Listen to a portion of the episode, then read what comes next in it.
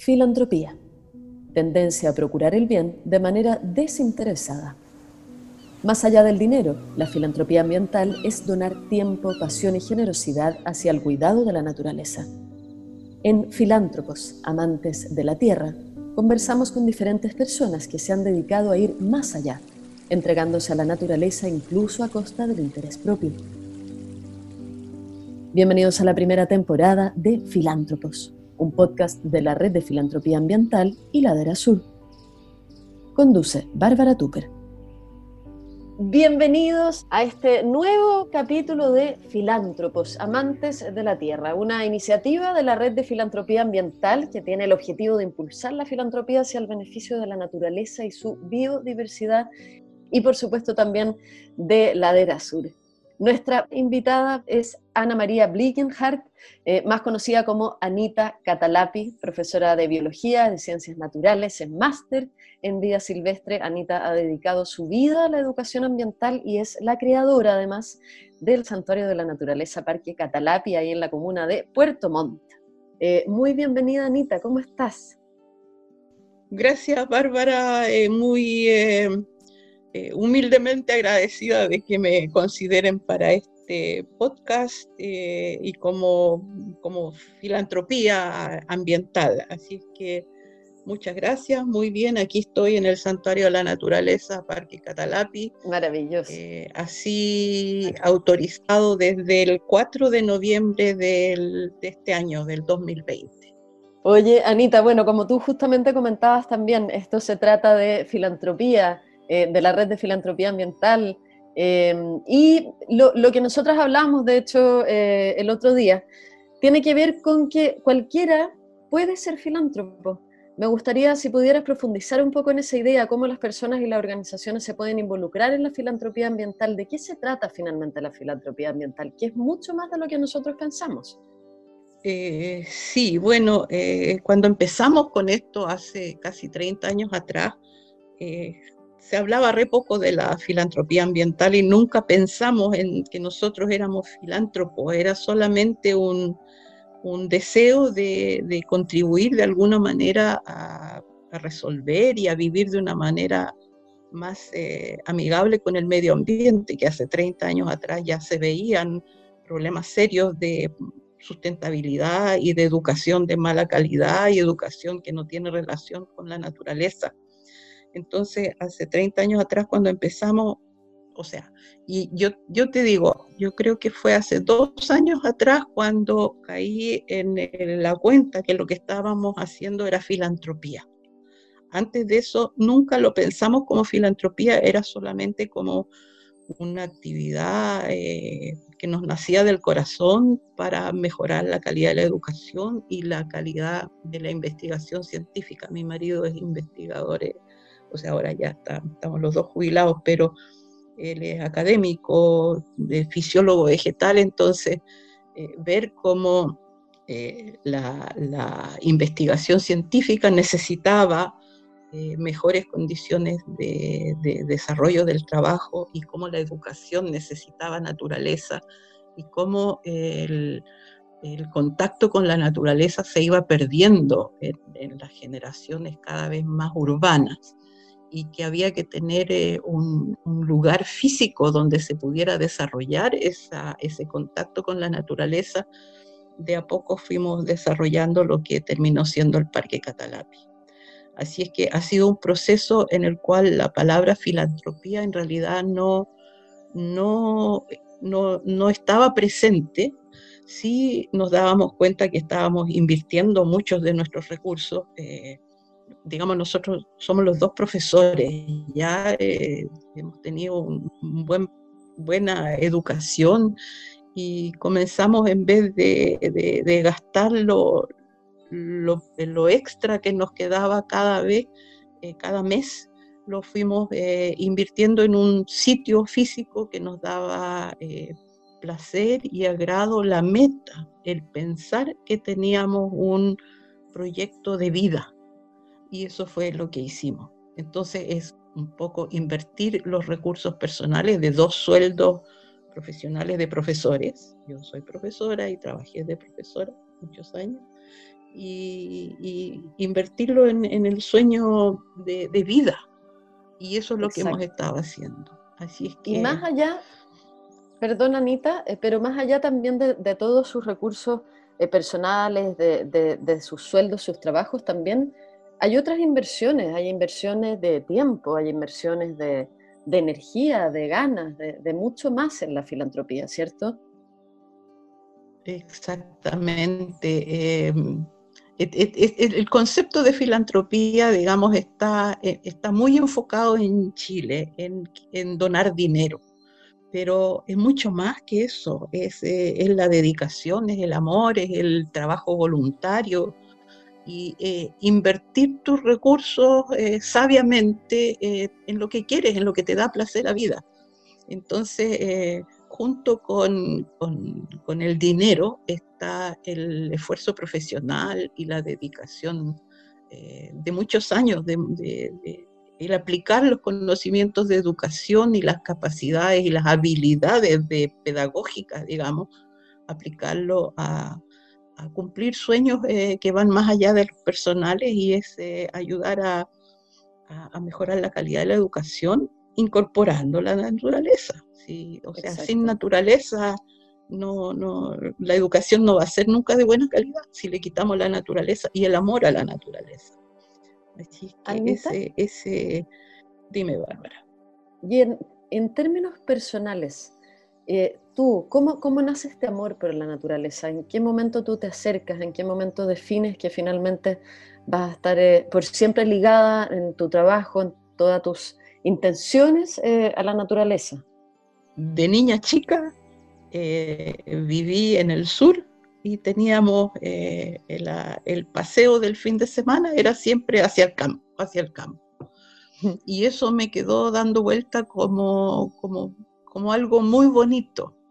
Y hay investigación científica eh, en educación que demuestra que el contacto con la naturaleza a edad temprana crea ese bichito y ese amor por la naturaleza y ciudadanos que de adultos son amantes de la naturaleza y que viven su, su interés y su deseo de proteger la naturaleza de distintas maneras.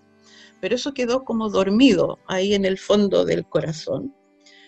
Y siempre me gustó la huerta, me gustó la tierra y estudié pedagogía en biología, ciencias naturales, pero, pero ahí quedó como, como profesora nomás, eh, sin, sin este, este, ¿cómo se dice? Este componente de cómo incorporar en la pedagogía eh, el deseo de, de, educación ambiental. El hecho es que después, ya trabajando como, como profesora, me di cuenta que me faltaba, que no me, no me llenaba el alma el trabajar eh, enseñando ciencia. Y ahí trabajando con, adolescentes de séptimo, octavo, primero medio, eh, me di cuenta que había una cosa que sí les llenaba el alma y el interés a los niños, que es la motivación en la pedagogía. ¿Qué los motivaba? Y bueno, aparte de los intereses de los adolescentes, un poco en las drogas, un poco en el sexo opuesto y estar descubriendo todo ese mm. mundo de su, personalidad, sí les interesaba el contacto con la naturaleza. ¿Y cómo descubrí eso? Porque bueno, eh, organizaba primero paseos cortos, paseos, así se hablaba nomás de paseos. Y hacia, hacia la naturaleza, pero eso sí les interesaba a los adolescentes. Y después entonces paseos un poco más largos a fin de año, pero en vez de paseos a ir a patear la pelota o ir a tirarse a la piscina, eran paseos a la naturaleza. Y nos terminamos yendo por una semana con cursos completos de primero medio a parques nacionales, desde Santiago hacia, por ejemplo, Conguillío. Y esas experiencias motivaban a los estudiantes por todo el año, porque tenían que juntar plata en equipos. En conjunto. El curso tenía que juntar un cierto porcentaje de la plata y no podían llegar con el cheque a fin de mes, eh, de año. Tenían que trabajar juntos. Y de ahí, de ahí ya me di cuenta que la enseñanza de la ciencia sola no me llenaba el alma y que yo tenía que hacer otra cosa. Y de ahí pasé a la educación ambiental. Y ahí se me llenó el alma. ya, dime, Bárbara. No, te decía que, que eso del, del, terreno es tan importante, ¿no? Porque es como, a ti te pueden contar eh, de estos tesoros, pero cuando uno lo vive presencialmente, te cambia, cambia mentes, cambia corazones, es, es muchísimo más potente. Me gustaría que nos contaras del parque. ¿Cómo se gestó el parque Catalapi? ¿Qué es lo que más te motiva de este proyecto? Eh, contanos un poco del parque en sí mismo. ¿Cómo es el lugar? ¿Está antesala además a la ruta de los parques? Eh, te escuchamos. Eh, sí, bueno, son 24,7 hectáreas de un eh, terreno de preferencia boscosa, con, clima bastante lluvioso hasta, hasta ahora, se va secando de a poco, cada vez menos precipitaciones. Está cerquita del, mar, eh, bordeando Puerto Montt hacia el sur por la carretera austral en el kilómetro 18. Y el terreno no es plano, eh, tiene lomajes y tiene eh, guayes y corre un río, por un río bastante pequeño y bastante amenazado ahora eh, por, la parte baja. Y, bosque que fue explotado así como casi como, como bomba atómica sacando leña, era la manera como mantenía la era un, predio de un pequeño agricultor de subsistencia que vendía leña y tenía unos animales. Entonces el bosque en general es bosque secundario, que ahora lleva 30 años de crecimiento y se ha recuperado mucho, en el cual hemos hecho senderos, bonitos senderos que suben, que bajan, que pasan por... Hay pequeñas eh, aberturas en el bosque de, de, donde se sacó toda la leña, los árboles, y que de a poco se ha ido cubriendo.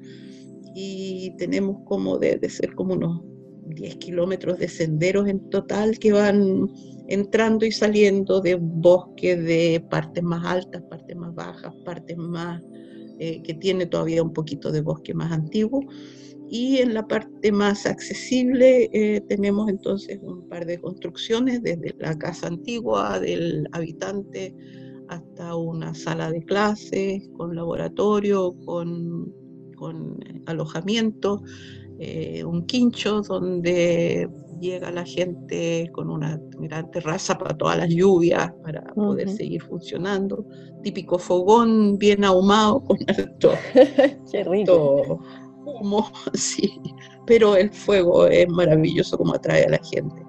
Así que tenemos un poco de infraestructura para las personas rodeado de, de este bosque en distintas etapas de desarrollo y unos zonas de, prados, de pampas abiertas donde mantenemos eh, cortito el pasto que nos sirve para hacer eh, las dinámicas, los juegos, los trabajos de equipo.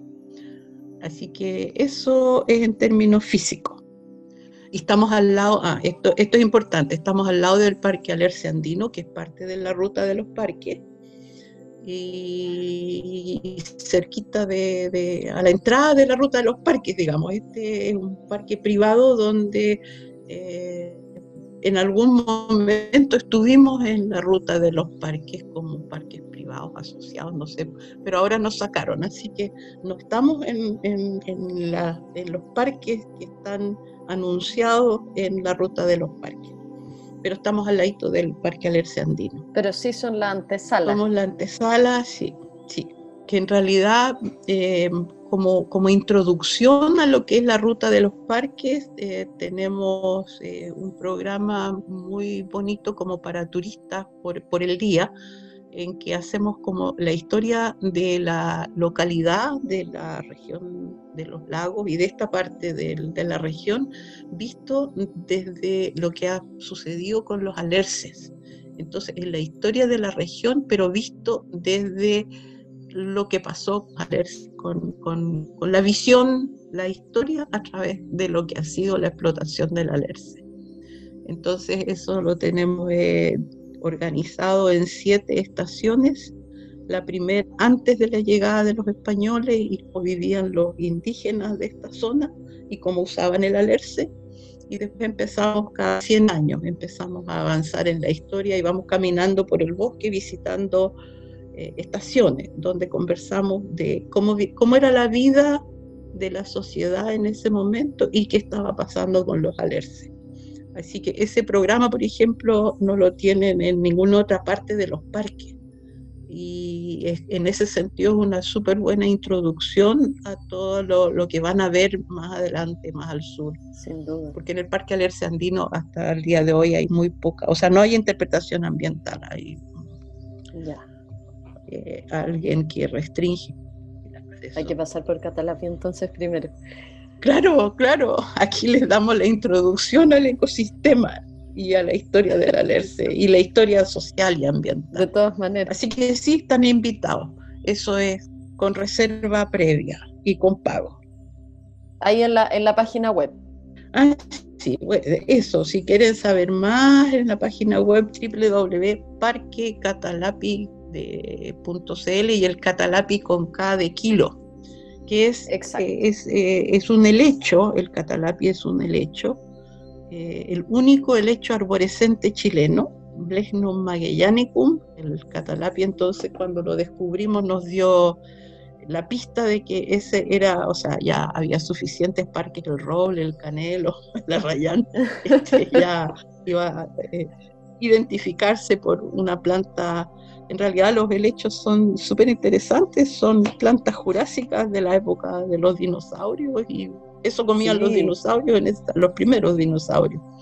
Así es que es una planta, a través de los catalapis y de la historia del, del, lugar, empieza la gente a interesarse un poco más en las plantas.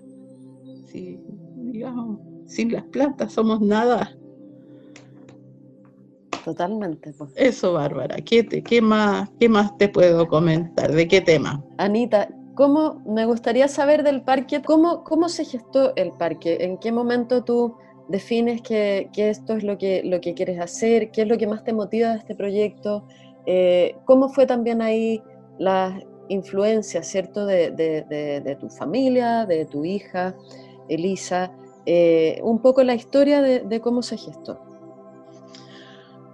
Ya, empezó como un proyecto, eh, un sitio al que nos gustaba viajar después que lo compramos, era el sitio de vacaciones. Y de a poco fuimos dándonos cuenta que eh, entre, entre los tres que estábamos más metidos en el proyecto había una complementariedad muy bonita entre educación, que era lo mío, investigación, que era lo de mi marido, y eh, la conservación, que era lo de Lisa. Entonces nos dimos cuenta, oye, pero aquí entre los tres hacemos el equipo y dediquémonos a eso y, bueno, así fue saliendo. Pero a poco andar nos dimos cuenta que se necesitaba, si queríamos traer a gente para educación, porque los científicos se instalaban en cualquier parte en su cargo. Conservación había que conservar el lugar y, tener eh, objetivos de conservación claros y planes de manejo, qué sé yo. Y como para educación, pucha, la única manera de traer, eh, de tener gente para que viniera educación era, por un lado, que lo pasen bien, y cuando la gente está muerta de frío y mojada y no tiene la experiencia de vivir en la naturaleza, necesitas infraestructura. Entonces empezamos con, necesitamos un mínimo de infraestructura para que la gente no se nos moje, para que los niños eh, que son urbanos totalmente eh, puedan eh, gozar la naturaleza. Así que ahí al principio lentamente empezamos que hacer los senderos porque también caminar por cualquier parte te destruye la naturaleza. Y como es un predio chico que iba a estar en educación, había que tener buenos senderos y enseñarle a la gente a visitar la naturaleza sin dejar rastro.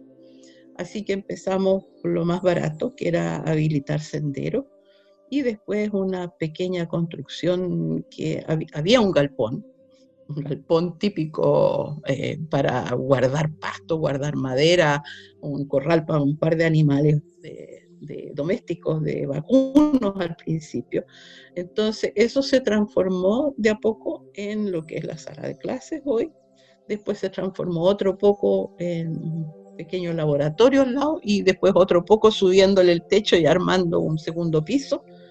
Así es que un poco fue saliendo por la necesidad de ir logrando lo que queríamos hacer, fuimos mejorando la infraestructura.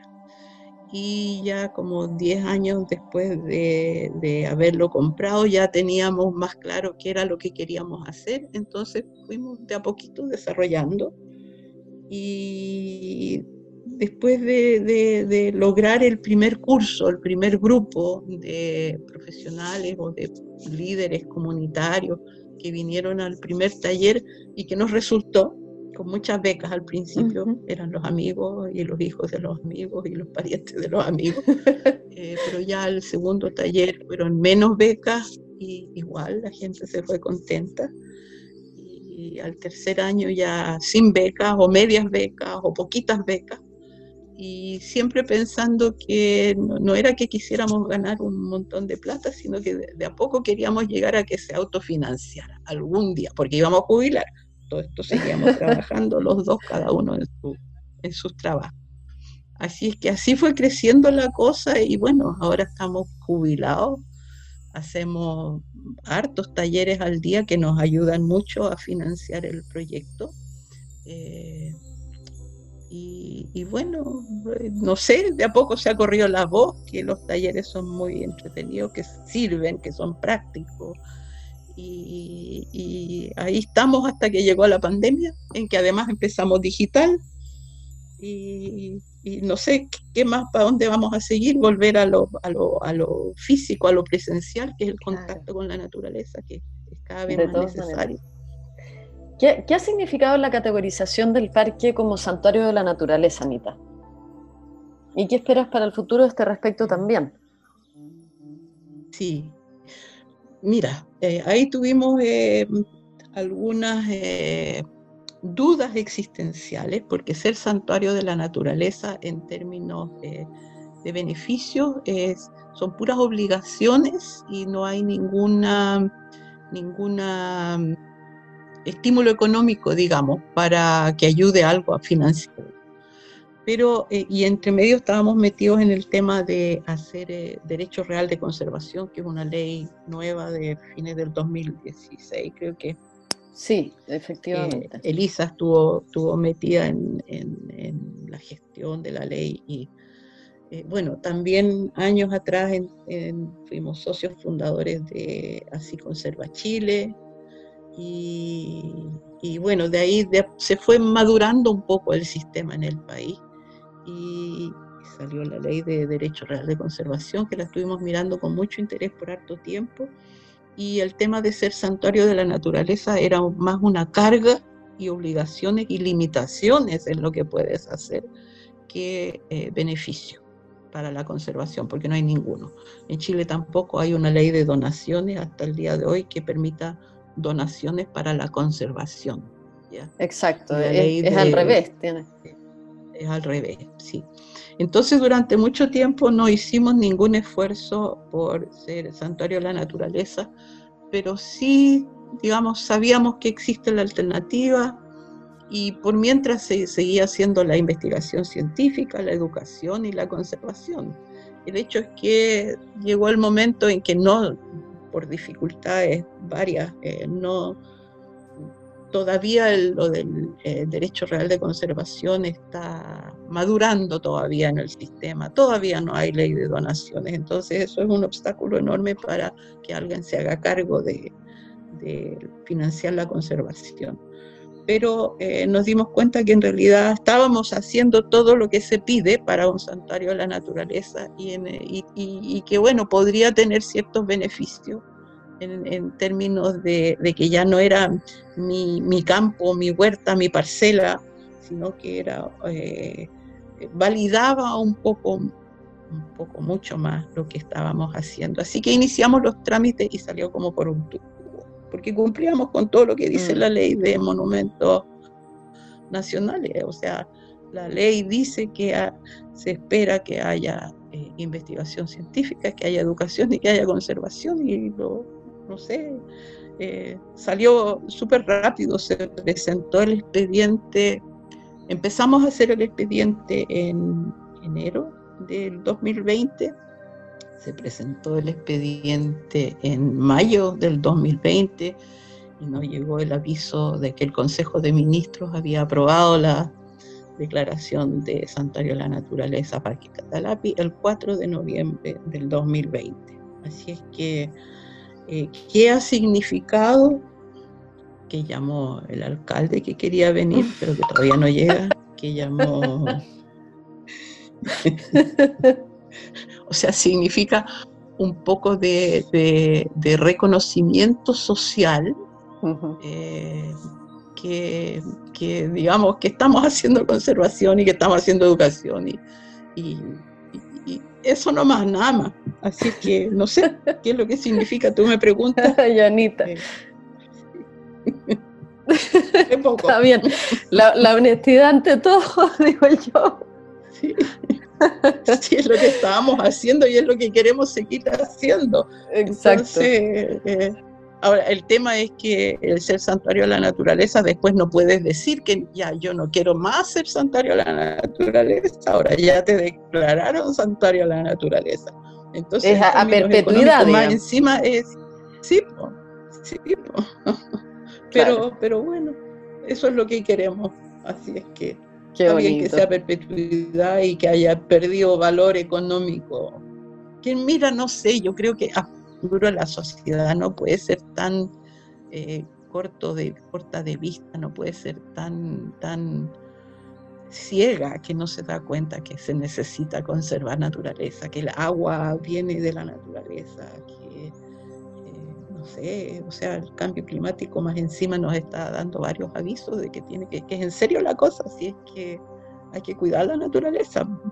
Y el COVID también es otro, otro avisito, oye, desde ese punto de vista, Anita, y para ya ir cerrando, porque se nos acaba el tiempo, lamentablemente pasó volando, eh, ¿qué, mensaje justamente le dejarías a las personas? ¿Cómo ves la conexión de las personas con la naturaleza en el mundo actual? ¿Y, cuál es la importancia, que es trascendental, ¿no? de, de mantener ese nexo humano-naturaleza? Sí.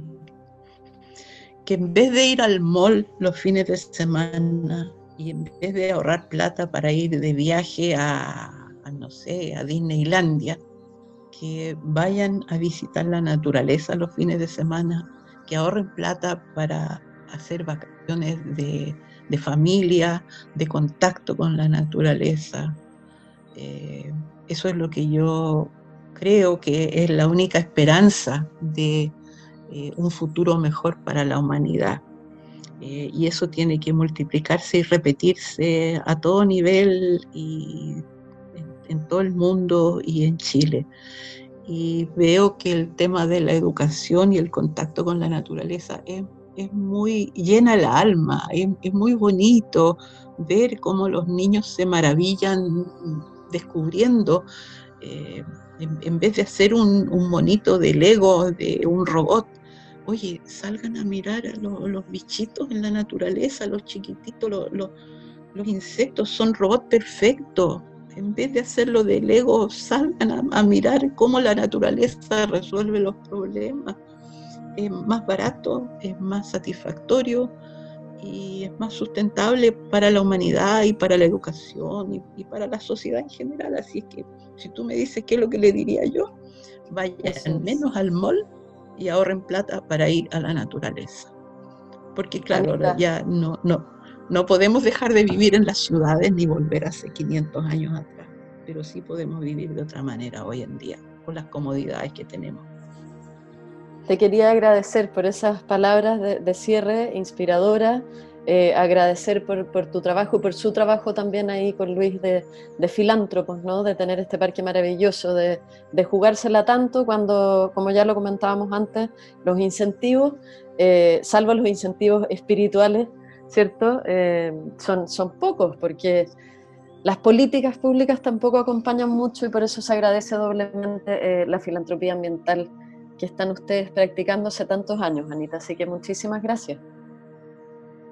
Gracias a ustedes por su programa. Ojalá que tengan harta audiencia para que más gente se dé cuenta que no se necesita ser millonario. Oye, si ese es un tipo de filantropía, pero otro tipo de filantropía es poner el amor y el corazón en lo que tú haces y, que funciona mejor, creo yo, que mucha plata.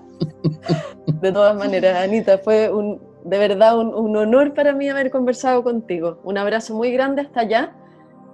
Que estés muy, muy bien. Ya, gracias Bárbara, igual para ustedes. Sigan con su trabajo también, muy necesario. Muchísimas gracias. Conversábamos entonces con Anita Catalapi aquí en Filántropos, Amantes de la Tierra, una iniciativa de la Red de Filantropía Ambiental que, como les comentaba al principio, tiene el objetivo de impulsar la filantropía hacia el beneficio de la naturaleza y de su biodiversidad y también, por supuesto, de Ladera Sur. Nos encontramos en un próximo capítulo. Muchas gracias a todos. Que estén muy bien. Chao. Pronto nos volvemos a encontrar en un nuevo capítulo de Filántropos, Amantes de la Tierra, un podcast de la Red de Filantropía Ambiental y Ladera Sur. Encuéntranos en Spotify.